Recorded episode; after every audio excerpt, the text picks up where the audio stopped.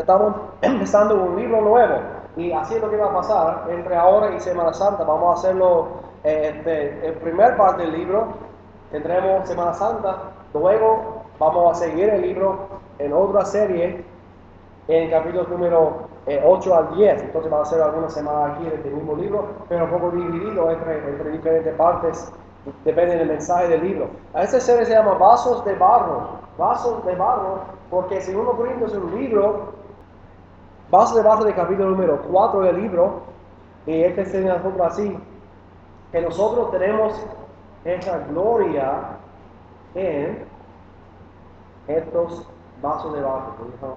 Eh, lo que estamos haciendo, que no somos nosotros, no somos la gloria, es la gloria de Dios que está usando a nosotros. Entonces aquí en 2 Corintios vamos a mirar, porque como comenzamos con 1 Corintios, vamos a referir mucho a 1 Corintios en la serie, pero no vamos a cubrirlo en la misma manera, porque Dios me dio a segundo. Esa es la razón que estoy haciendo así. Y en esa serie vamos a mirar el corazón de un hombre, Pablo, cuando encontró problemas entre una iglesia que amaba. Vamos a mirar uh, su, su situación porque eh, todo no era buena para él siempre. Como apóstol tuvo muchos muchos problemas, mucha oposición en su ministerio y entre su propia iglesia que él fundó. Que puede pasar en cualquier iglesia. Porque nosotros necesitamos nosotros entender que la iglesia no es perfecta. Ni nosotros ni ningún otro donde visitas eh, no hay una iglesia perfecta. Si no sabe eso, pues quizá debe examinar otra vez en donde tú estás, porque tú no eres perfecto, si para una iglesia, mira, la iglesia no es perfecta, yo no tampoco soy perfecta, pero la iglesia en Corinto es lo mismo, tenía sus problemas y sus batallas contra muchas cosas, como nosotros vamos a tener. Y así es lo que pasó. Pablo, Pablo escribió una carta después de fundar la iglesia. Estaba ahí con ellos como un año y medio con esa iglesia. Tuvo muchos amigos aquí en esa área, en esa ciudad. Una iglesia fuerte y grande, una iglesia rica. Una iglesia que estaba enviando a otros a empezar otra iglesia cerca también, en su área. Una buena obra misionera. Exitosa, muchos dicen, es un buen ejemplo. Porque vino, muchos fueron salvos, y son fiel a Dios y empezaron otras otras obras. Pero cada, toda iglesia no era sin problema. Entonces, hoy vamos a ver el camino número uno, consolación y confianza en Cristo. ¿Por qué? Hay tiempos cuando puedes confiar en otra gente de la iglesia. Hay, tiempos cuando no podemos confiar en familia. Hay tiempos cuando no podemos confiar en nuestros amigos. Y voy a explicar un poco más aquí. Es lo que estaba pasando con, con Pablo cuando escribió esa segunda carta a esa iglesia. Entonces, para nosotros, camino uno, vamos a mirar consolación y confianza en Cristo. ¿Pero qué está pasando aquí? Estamos mirando una comunidad imperfecta. Una comunidad imperfecta. Quizá he escuchado las palabras que los palos y las piedras rompen los huesos, pero palabras nunca me dañan. Pero así es la verdad. Es una mentira. Que las palabras duelen y dañan más que el palo, o, eh, los palos o, las piedras pueden. Porque no solamente daña el cuerpo, daña el ser llegan a, quienes somos nosotros. Es un golpe más fuerte. La palabra tiene mucho poder. Y lo que estamos mirando ahora es, en la vida de Pablo, un misionero bueno, dando su vida para Dios, sacrificando su vida para Dios. Escribió eh, casi la mitad del Nuevo Testamento para nosotros. Y esa iglesia fundó un lugar en Corinto, se llama un lugar que considera la ciudad del pecado. Un lugar como hoy en día pensamos sobre Las Vegas en los Estados Unidos, como se llama el mismo nombre, la, ciudad del pecado. La misma idea. Porque en una ciudad uh, de que tenía mucha, mucha cosa buena, una ciudad grande, fuerte y rica, pero también donde podía vivir en cualquier tipo de pecado que quería. Todo era legal, todo podía hacer. Tuvo templos a todos sus dioses, incluso con los dioses, sus prácticas de, pecado con sus dioses. Tuvieron muchas cosas, un puerto que vinieron muchos eh, mucho naves de otros lugares trayendo con ellos todas las cosas. Lo que quería podía comprar. Y una ciudad, ah, una ciudad grande, rica, cosmopolita, moderna, pero lleno de pecado. Vino a un día un un, judío, Pablo, con sus compañeros, compañeros aquí, y, empezó una obra aquí pequeña. con otros cristianos, otros creyentes. Trabajaba aquí haciendo tiendas por 18 meses con ellos. En medio de todo el pecado, toda esa ciudad grande, una ciudad donde la sociedad es basada en la popularidad, ganar la atención de todo lo demás, el cómo se ve y cómo se vista y ese tipo de cositas era más importante a ellos, en, en ganar la atención de todo el mundo, lo que puedo hacer para mí. Aquí hay una iglesia de los santos separados entre todo eso, creciendo en la fe y en números. Dios ha tenido una obra, un milagro aquí para empezar este grupo. Casi todo gentil que tenían muchos dioses antes y ahora están sometiendo solamente a Cristo. Cada vez que hay uno, uno alma salvada es un milagro. Cada vez que una iglesia fundada es un milagro de Dios. La obra sigue así, como pasó con, con Pablo. Pero imagina lo que está pasando en, todo ese tipo, mezcla de fondos, mezcla de clase economía, raza, gente de todo el mundo, ya son cristianos, reuniendo juntos como iglesia. ¿Y qué llevaron con, ellos? llevaron con ellos sus problemas, su fondo, su sociedad. Y ahora, porque ya son cristianos nuevos, y no solamente para los nuevos, pero también para los que tienen muchos años con, conociendo a Cristo, su fondo afecta su fe, su raza, sus tradiciones, su, su creencia antes afecta su fe. Y Dios tiene que obrar y cambiar cada persona poco a poco por dentro para que sea más como Cristo, como hace con nosotros también.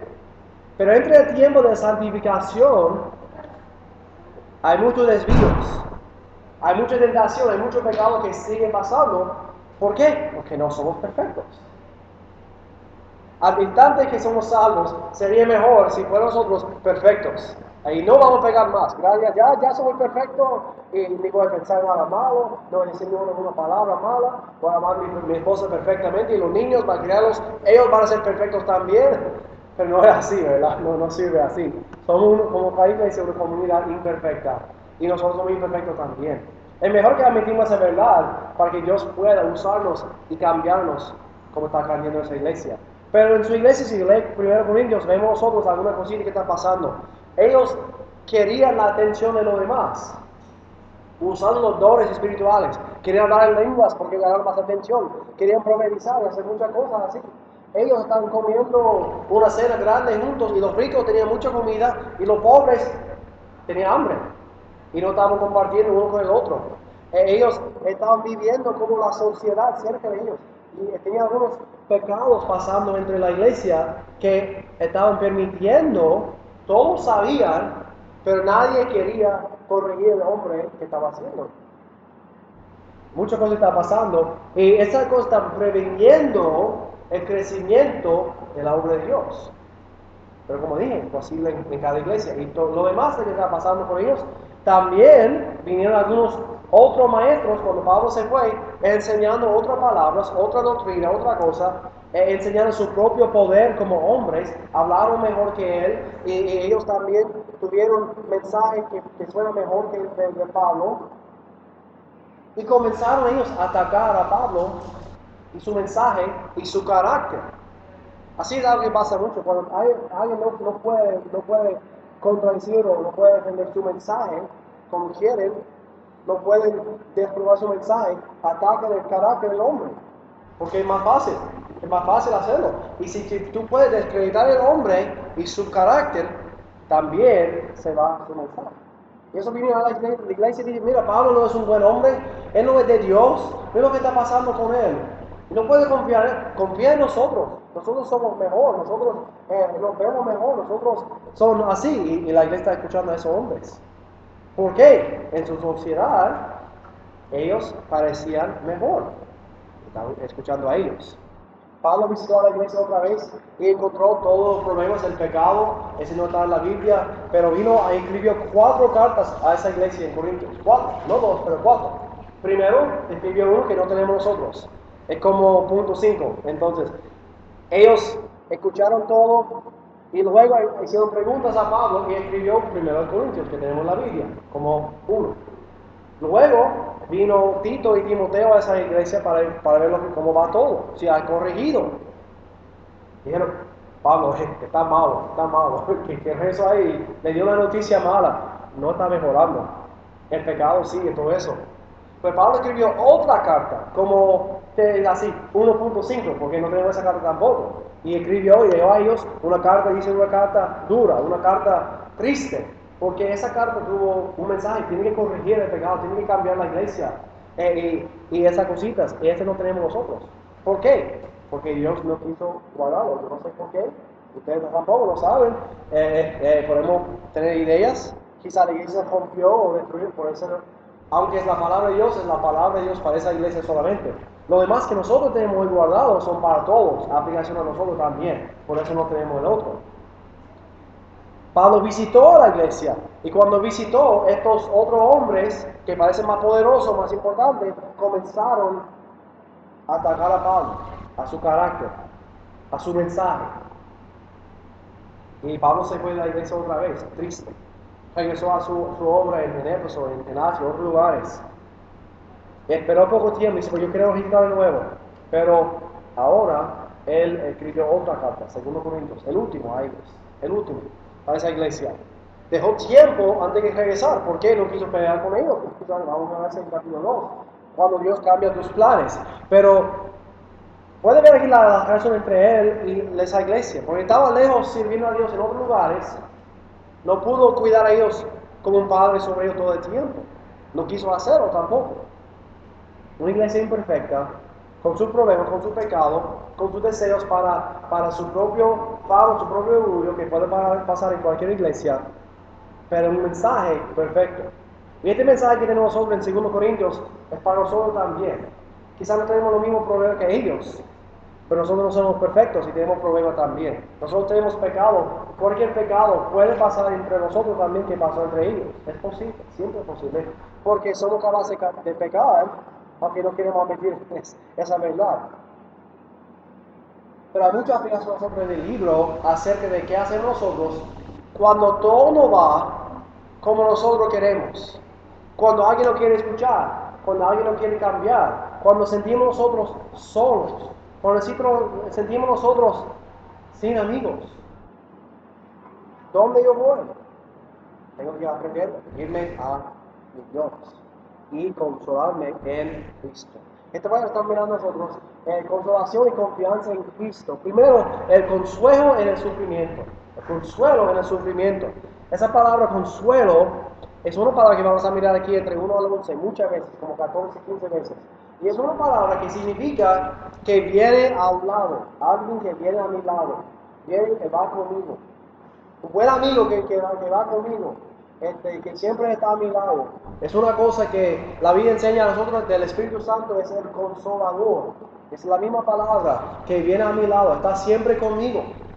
Mis amigos pueden abondarme, mi familia puede, pueden dar la espada, pero Dios siempre es mi consuelo, siempre. Entonces vamos a terminar aquí en 11, 1, 1 al 11 aquí en Corintios, vamos a empezar el libro así. Y vamos a mirar primero la persona de consuelo, la persona, y 1 a 5. Pablo escribió el libro por la voluntad de Dios. Recuerde eso, todo lo que pasa en nuestra vida por Dios es por la voluntad de Dios. Pablo fue apóstol por la voluntad de Dios. Nosotros somos cristianos por la voluntad de Dios, por hacerlo en nuestra vida. Y sea bueno o sea malo en la vida es por la voluntad de Dios. Porque Dios es soberano en nuestras vidas. Está aquí con Timoteo y escribiendo a la iglesia en Corinto, obviamente, o Corinto, dice aquí nosotros. A todos los santos que están en toda Acaya. Este fue para esa iglesia en Corinto y también otra iglesia cerca, para leerlo, pasarle la carta a todas esas iglesias, porque hay cosas buenas para todos. ¿Por qué dice a nosotros? Gracia y paz a vosotros. Gracia y paz. Somos salvos, entendemos la gracia de Dios en nuestra vida que necesitamos la gracia cada vez que pecamos. Esa iglesia necesitaba mucha gracia de Dios porque estaban pecando mucho en su tiempo y necesitaba la gracia de Dios. Nosotros necesitamos todos los días la gracia. Su gracia es nueva cada mañana. Gracias a Dios. Su misericordia es nueva cada mañana, nosotros, cada día. No podemos eh, expirar, no expira su, su gracia ni termina, ni hay un límite a la gracia de Dios para nosotros, porque nos ama y dejamos su sangre para nosotros y paz. Esa iglesia necesitaba también paz, como nosotros necesitamos la paz en Cristo.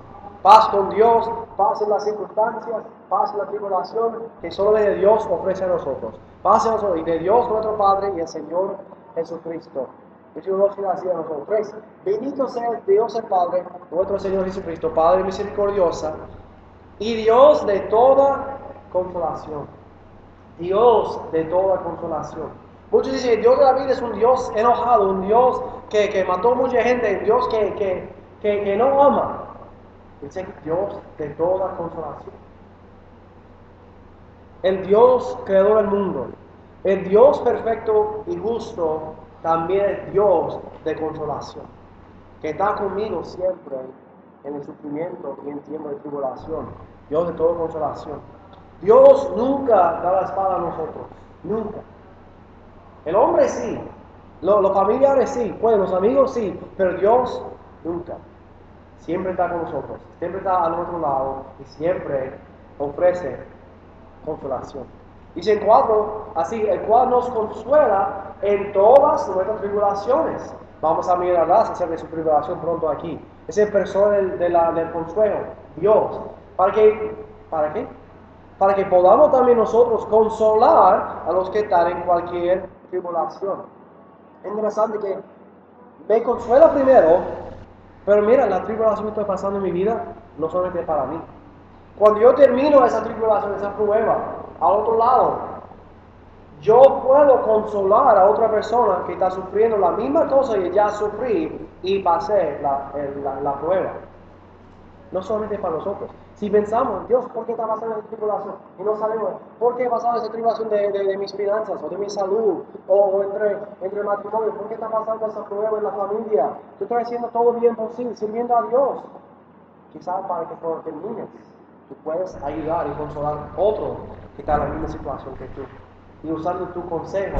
Y tú, porque no hay mejor, la verdad es que no hay mejor consejo que los que han vivido y sufrido y pasado la prueba para ofrecer a los que están pasando la prueba. Hay muchos que han pasado tiempo de, sufrir el, cáncer, otra cosa así que es grave y, tienen debilidades y, sufrimiento. Y, pero mira la gente que ya han sido sanados, ya, han pasado la prueba, son mejores en su salud y hablan con ellos porque ya entiendo que está sufriendo. Ellos pueden orar mejor por ellos que los demás que no han tenido cáncer. ¿no? Es difícil para mí orar por las personas que tienen problemas así, que yo no he experimentado.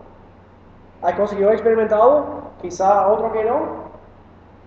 Pero dice aquí en todas nuestras tribulaciones, porque podemos nosotros consolar a los que están en cualquier tribulación. Por medio de la consolación para nosotros. Para, nosotros. Porque de la manera que abundan nosotros las aflicciones de Cristo, así abundan también por el mismo Cristo nuestra consolación. Recuerden que es aflicciones de Cristo, sufriendo por Dios por, por Dios, no, no por el pecado, no sufriendo por cosas malas que hemos hecho.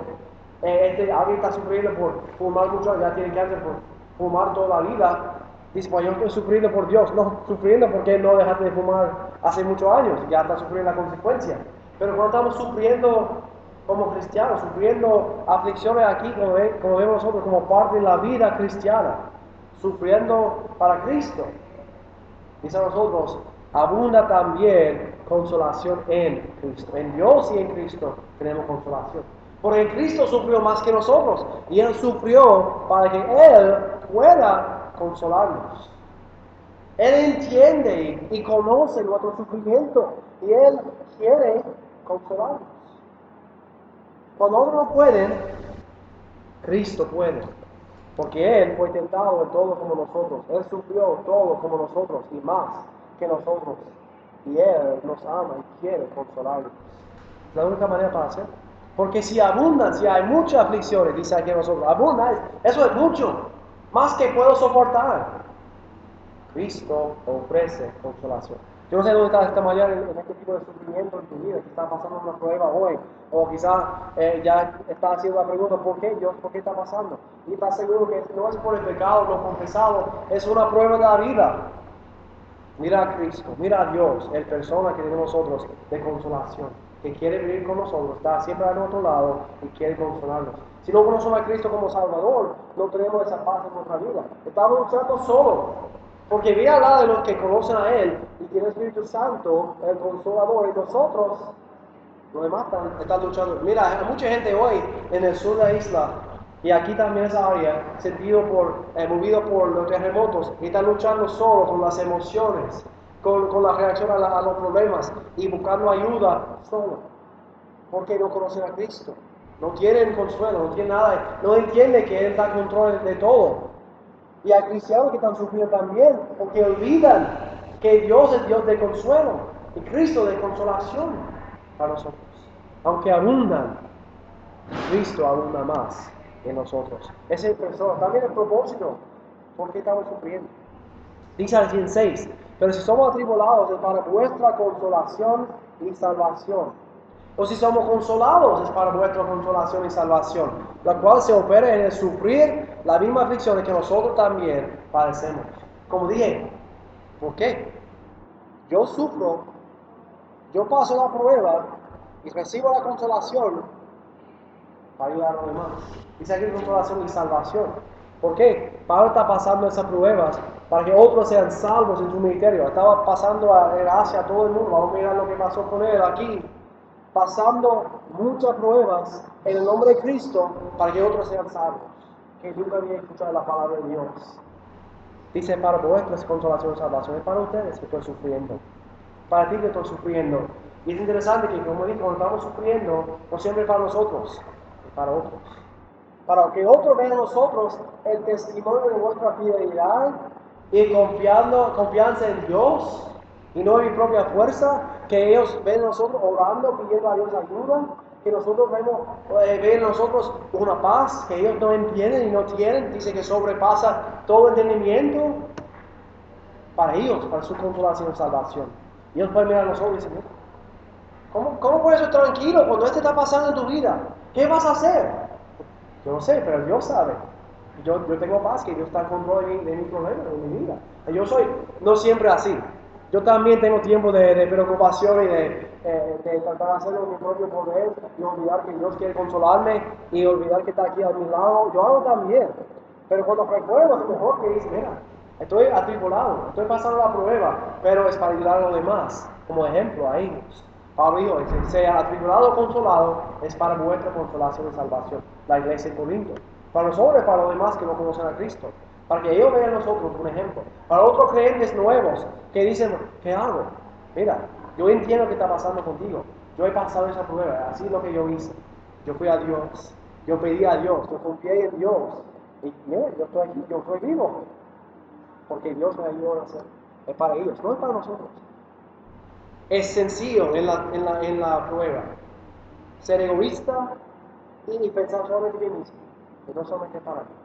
Tenemos familiares, tenemos eh, esposos, esposas, tenemos niños que están mirando cómo nosotros pasamos la prueba. Y es importante que nosotros miramos que hay un propósito en lo que está pasando. Si él dice así, también es para, somos compañeros en las aflicciones y también en la consolación. Si alguien está sufriendo solo, es porque quiere hacerlo. Así es también para nosotros. Nosotros tenemos amigos, tenemos otros cristianos, tenemos los que son salvos muchos años, que podemos ir a ellos y pedir ayuda, pedir consuelo, pedir a ellos el consejo que necesitamos nosotros. Porque ellos pueden sufrir con nosotros y pueden consolar con nosotros. No estamos solos. Si el, el cristiano está solo, porque quiere estar solo. Quiere oh, que, que, que, el otro que, que se siente malo por mí, por mi problema, por mi situación, no, no está tan de eso. Está hablando mira, ayúdame, ore por mí, ore conmigo, esto es lo que está pasando. Ellos pueden hacerlo, compañeros, compañeros. Los mejores amigos de cristianos son otros cristianos. Como dije, no, no siempre son perfectos, quizás no, no tienen buen consejo o algo así, pero son compañeros en las aflicciones. Cuando uno duele, toda la iglesia le puede poner con ella. Cuando uno está haciendo bien, los demás celebran con él con ella también, porque somos un cuerpo unido, así. Consolaciones como aflicciones. El propósito es para ellos, para los demás, no solamente para mí. Y para compartir con los que ahora están sufriendo. Quizá hoy tú no estás sufriendo, pero uno está sufriendo. Puedes orar por él, por ella. Tú puedes ir a ellos y ofrecer consejo y ánimo. Ellos pueden venir a ti. Y cuando tú estás sufriendo, tú quieras lo mismo. Yo quiero que otros vengan. No estamos sufriendo solos, no tengo que hacerlo. Ese es para nosotros el propósito. Pero también, mira la profundidad, el 8. ¿Qué puede pasar? Dice aquí nuestra tribulación que nos sobrevino en Asia, pues fuimos abrumados sobremanera, más allá de nuestra fuerza. ¿Qué está pasando con, con Pablo? Él estaba encontrando todos los días la muerte. Amenaza de muerte, realmente que llevaron, que lo trajeron fuera de la ciudad para matarlo, o eh, posible esa área para ponerlo frente a los leones y morir en el coliseo, ese tipo de cosas que está pasando. Nuestra tribulación es una tribulación fuerte, más dice que nuestra fuerte. ¿Qué pasó con él? Dice que, aún perdimos la esperanza de conservar la vida. Muchos dicen así, que Pablo experimentó esa área, la depresión. Pablo, el, el, el mejor misionero en todo el mundo, fue deprimido. Creo que sí. Porque quería morir. Quería morir.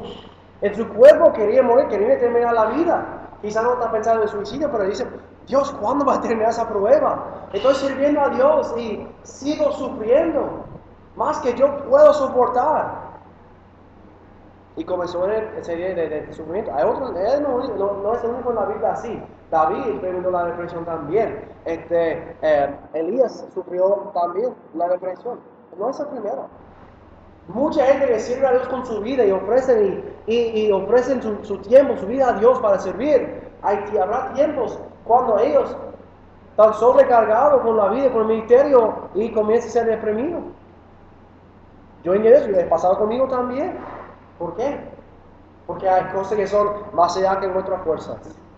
Y es, es fácil para nosotros comenzar a vivir en nuestra fuerza y olvidar la, el poder y la fuerza de Dios. Es fácil pensar, ¿cuándo va a terminar? ¿Qué voy a hacer? Esa es la profundidad del sufrimiento. Pero mira lo que dijo Pablo, para que no quede así. Ese va, ese va a pasar en cada persona en su vida y en, en tiempo sirviendo al Señor, en sufrimiento, vamos a sentir, Dios, basta, ¿cuándo va a terminar? ¿Qué dijo Pablo? Pero tuvimos nosotros sentencia de muerte, para que no confiésemos en nosotros mismos, sino en Dios que necesita a los muertos. ¿Qué dijo? Yo muero diariamente. Él dijo, mi vida no es mi vida. Yo morí, mi vida es Cristo. Sentencia de muerte. Si muero, muero. Confío que Dios levanta a los muertos. Jesús, Jesús me da muertos. Que Dios tiene una, una, vida eterna. Que muera aquí es ausente de cuerpo, es presente con el Señor. Cuando Él tuvo ese tipo de aflicción en su vida, dijo, yo no estoy confiando en mí, estoy confiando en Dios cada día muriendo a sí mismo y viviendo para Dios. Tengo en nuestra página web un, sermón que prediqué hace como el año pasado, que trataba de hacer llama contra corriente. Y muchos han leído en todo el mundo, no sé, ese no es para, para jactarme de eso, pero eh, yo, yo, creo que están buscando por, por, internet la vida, la muerte, algo así.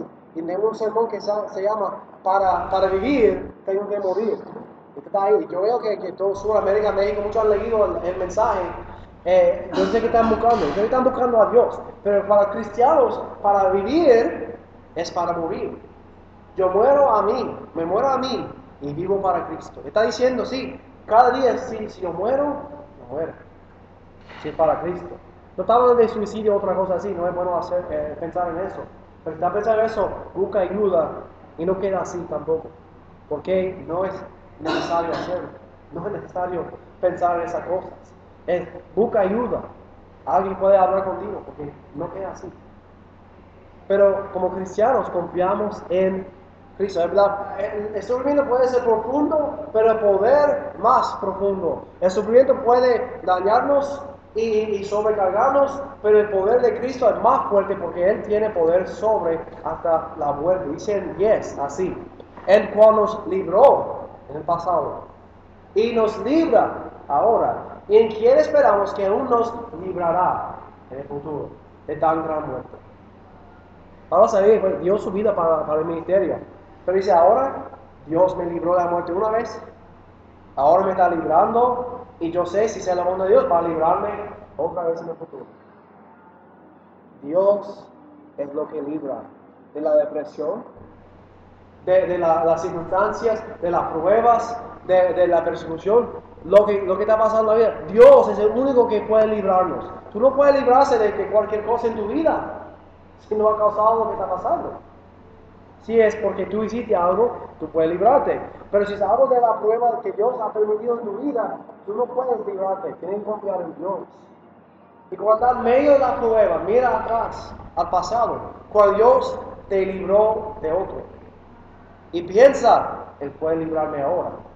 Y también si venga otro en el futuro, el futuro por este lado, por el futuro por aquí, puede librarme otra vez. Yo confío en un Dios que tiene poder para librarme de cualquier situación y prueba.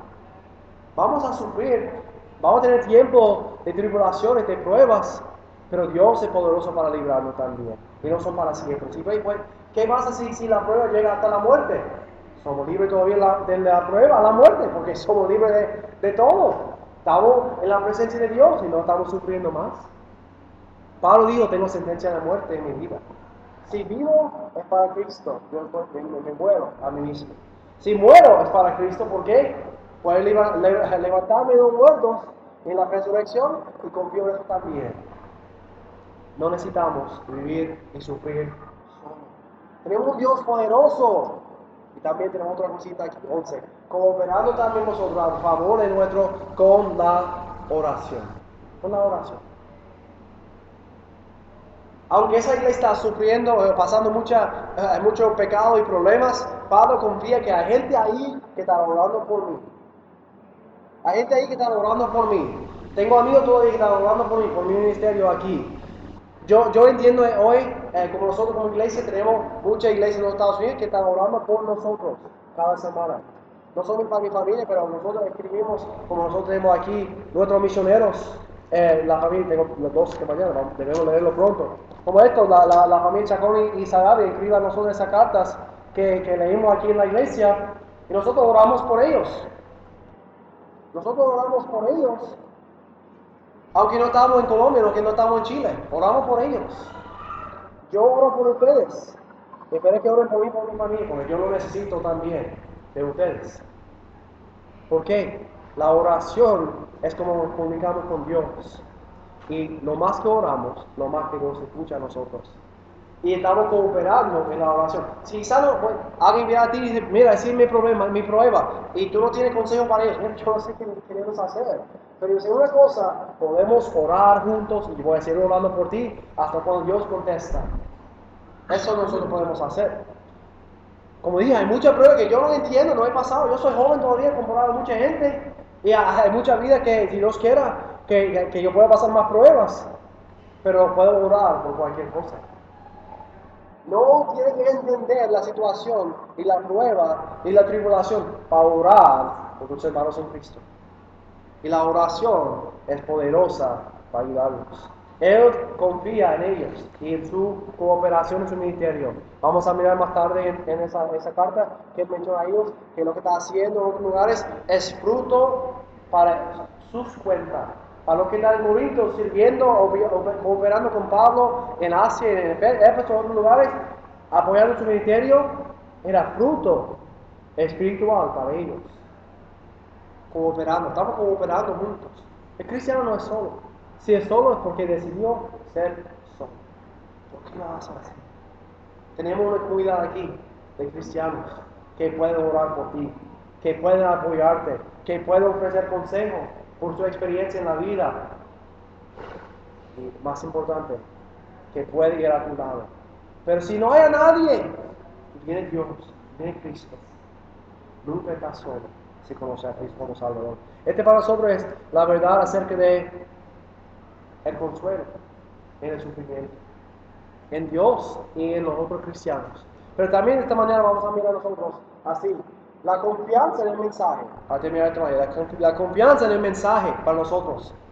Confianza en el mensaje. Pablo se fue y está sirviendo en otro lugar ahora. Dejó con ellos el mensaje del Evangelio, la doctrina, para que crezcan en su fe. Estaba con ellos haciendo esas cositas. Dejando esa iglesia para hacer lo que deben hacer. Escribiendo cartas a ellos. Pero él tenía que dejarlos. Tenía que dejarlos. Es difícil, nosotros cuando yo fui a los Estados Unidos por, por, seis o siete meses para hacer cosas con el ministerio allá, tuve que dejar esa iglesia aquí en la mano de Dios. Y así es la verdad. Yo no sabía lo, que iba a pasar. si, si quedaría abiertas las puertas o cerraría la iglesia o habría gente cuando, cuando regresé o estaría la iglesia vacía otra vez. Yo no sabía. Pablo no sabía tampoco. Pero tuvo que seguir su ministerio como Dios llamó a hacer y dio a hacer. Una, única cosa que sabía es que tenía confianza en el mensaje que dejamos aquí con la iglesia. Y el hombre que dejamos eh, en la mano de la iglesia también, el predicador que estaba aquí con nosotros, confiaba en él lo mejor posible. Pero no demás tuve que dejar la mano de Dios. Porque yo, yo no sé el futuro. Ahora yo no sé el futuro. Solo Dios sabe. Pero puedo confiar en el mensaje. Aunque estamos atribulados, sufriendo, tenemos un mensaje fuerte, un mensaje poderoso. Vamos a mirar ahora el 12 y vamos a pasarlo más rápido esta mañana aquí. Conciencia del predicador, la conciencia del predicador. Porque nuestra gloria es esta, el testimonio de nuestra conciencia. Conciencia.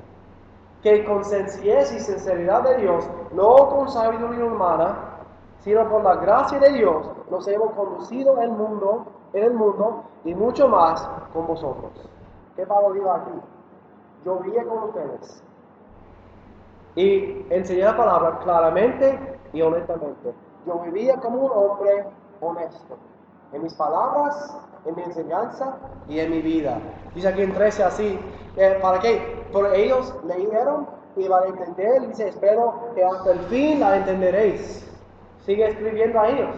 Ustedes escucharon, ya están leyendo las cartas y entienden el mensaje y están esperando que ellos hagan lo que están escribiendo a ellos que cambian, que confiesen el pecado, que, que viven como unidades en, unidad en Cristo como deben hacer. No hay divisiones. Todo eso que está diciendo a ellos en 1 Corintios está diciendo, espero que ustedes entiendan. Mire, pues, mi anhelo aquí como pastor y como predicador es así, que ustedes entiendan la palabra.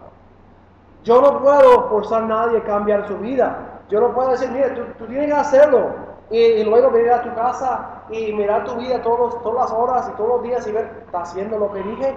¿Está haciendo lo que dije? ¿Por qué no? No puedo vivir así. Ni puedo estar bien preocupado si está escuchando y haciendo lo que estoy predicando. Yo no puedo hacerlo. Dice a nosotros, ¿leíste? ¿Entendiste? Espero que entiendas también lo que está pasando. Porque Pablo como yo no podemos cambiar ninguna persona. No puedo cambiar tu corazón ni lo que tú vas a hacer. Puedo ofrecer consejos, predicar, enseñar toda palabra, pero tú tienes que aceptarlo y hacerlo. Y el ángel de cada pastor es que viva así, que ustedes entienden y hagan lo que estamos diciendo. Él dijo aquí en 14 también lo mismo, que, que Dios dice, alguien tiene que somos vuestra gloria, así como también vosotros la nuestra, para el del Señor Jesús. Y dijo, yo dejé una congregación cristianos mi gloria es la obra de Dios en cada vida. Y ustedes también pueden gloria en mí, como tu pastor, como tu misionero allá. Y no estoy hablando de mí mismo, pero de, Pablo aquí. Dice que, aunque no estoy con ustedes, pueden glorificar mi ministerio lejos. Porque yo vivía con ustedes, honestamente, sencillamente. Él dijo que trabajaba por ellos, haciendo tiendas en ese tiempo. Él, no pedía nada de ellos vivía honestamente, guardaba su palabra siempre lo mejor posible con ellos, para que ellos puedan confiar en Él y en su mensaje. ¿Por qué dice eso? Porque vamos a mirar su enemigo, está atacando su mensaje y su carácter. Y somos vuestra, vuestra gloria y vosotros la nuestra. Cada vida cambiada en el nombre de Cristo, cada persona que acepta a Cristo como Salvador es la gloria de lo que están compartiendo el mensaje.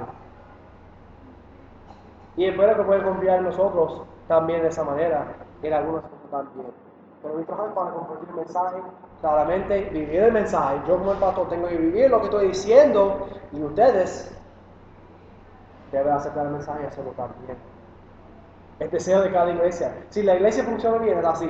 El pastor recibe el mensaje de Dios primero, por estudiar, por leer la palabra, comparte el mensaje con ustedes, ustedes reciben el mensaje también en tus corazones, y entonces hacen lo que dice la palabra. Mucha gente pide que Dios bendice eh, eh, o cambie la vida o bendice la palabra, pero cuando abrimos la palabra ya somos bendecidos y ya tenemos lo que necesitamos. Es nuestra decisión hacerlo o no, para recibir la gloria y Dios, Dios recibe la gloria en lo que estamos haciendo. 15 dice así, Él quise ir a ellos, quise ir primero a vosotros para que tuviesen una segunda gracia. Pablo quiso regresar a Corinto, dijo, en primero, yo voy, en 1 Corintios escribió, yo voy otra vez a visitar a la iglesia, pero quedó en Éfeso, en otros lugares, en el ministerio, y no vino a ellos. Dijo, quise ir primero a vosotros. Esta fue su palabra, yo voy a visitar. Y Pablo siempre hablaba bien, con mucha confianza. Quizá era un pro en su carácter como hombre, bien fuerte en sus palabras y con mucha confianza. Quizá además dice, yo voy a visitar. No dijo si Dios quiera, pero yo, dijo, yo voy, dijo, yo voy a visitar. Y dijo, quise ir primero a vosotros. Pero ¿qué pasó? Por vosotros pasar a Macedonia y desde Macedonia venir otra vez a vosotros y ser encaminado por vosotros a Judía y a visitar esa iglesia y seguir su ministerio a otra iglesia.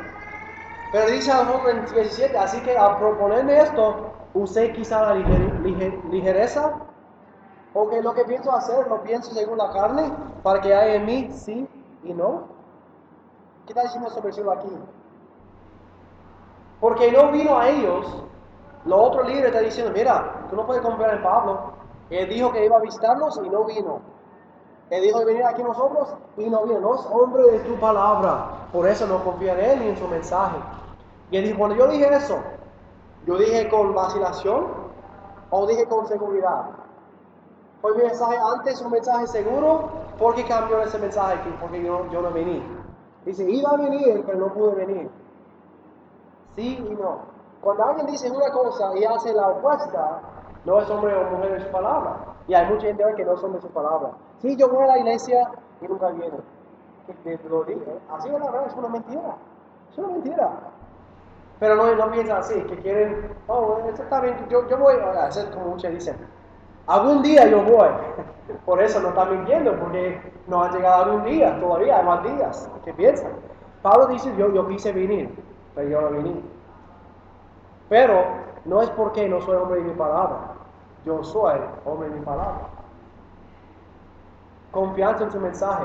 Que mi mensaje primero es un mensaje de, seguridad, un mensaje seguro. Y también cuando dije yo quiero visitar, yo soy hombre de mi palabra, pero ¿qué pasó? No pudo venir. Vamos a mirar el por qué en el próximo capítulo, cuando Dios cambia nuestros planes. Pero dice a nosotros en 18, más como Dios es fiel, nuestra palabra a vosotros no es sí y no. No voy a decir una cosa y hacer otra cosa. Lo que digo, yo hago. Hombre de su palabra. Pero Dios es su ejemplo. Como Dios es fiel, Dios siempre. El mejor hombre, siempre que guarde su palabra, a veces va a equivocar, va a olvidar y va a hacer algo que, no, que dije la opuesta, porque es hombre, no es perfecto. Pero Dios siempre hace lo que dice, siempre. Entonces hay que decirnos como ejemplo, porque Él, porque Jesucristo también dice a nosotros, no ha sido sí, no, más ha sido sí en eh, porque yo estoy sirviendo a Cristo, yo voy a guardar mi palabra. Mira, como cristianos es importante que nosotros, como ejemplo de Cristo al mundo, como ejemplo de Dios al mundo, que guardamos nuestra palabra, que hacemos lo que decimos vamos a hacer. ¿Por qué? En Él dice así o sí. Todas las promesas de Dios son seguras. Todas sus promesas no cambian. No cambian. Dios es fiel, dice a nosotros aquí, y dice el 20 para nosotros, porque todas las promesas de Dios son en el sí y en el amén. Sí, es decir que dijo algo, y amén, que sea cumplida. Lo que Dios dice siempre se cumple. Por medio a la gloria de Dios. Pablo dijo a ellos, mira, yo hombre de mi palabra. Yo quise venir, pero Dios cambió mis planes. Es otra cosa. Hay mucha gente que no, no llega a trabajo y tiene excusas. Hay otro que no viene a trabajo y no quiere ofrecer excusas. Mi, perro murió y estoy triste y no puedo trabajar hoy.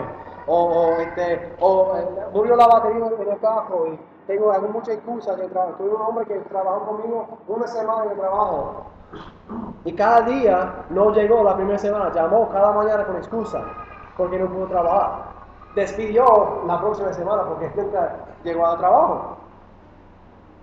Dios no es así. Dios tiene su promesa y su palabra. Y nosotros debemos también vivir por Dios, guardando nuestra palabra.